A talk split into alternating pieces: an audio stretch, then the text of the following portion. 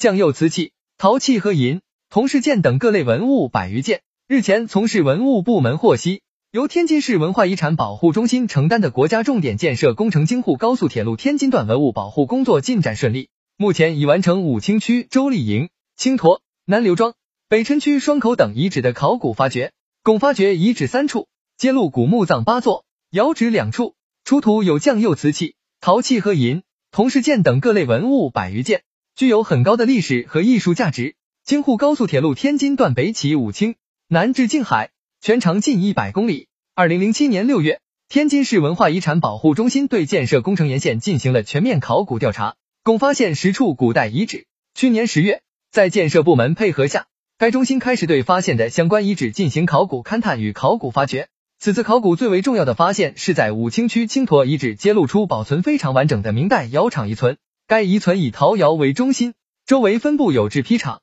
晾坯厂、排水沟。蓄水池等相关重要遗迹，这些遗迹组成一个功能基本完备的窑厂体系。根据出土遗物推断，该窑厂为制瓦作业区。考古专家陈庸说，以往的考古发现仅限于单体陶窑遗迹，而窑址周围相关功能设施并不十分清楚。此次考古发掘难能可贵的是，在有限的作业空间内，首次揭示出天津地区功能完备的古代窑厂，大大增加了窑址所蕴含的信息量和研究价值。为今后同类遗存的考古发掘与研究提供了难得的实物资料，在国内同类考古发掘中也是不多见的。在该遗址另外区域还清理了明清时期墓葬三座，出土器物有瓷碗、瓷盘、陶盆、银饰及铜钱等各类文物。另外，在武清区周丽营遗址还发现元代窑址一处，该窑为圆形，窑室直径近三米，顶部虽已遭破坏，但下部结构却非常清晰完整。窑室、窑壁、窑床、窑门、烟道。操作间等结构均保存完好，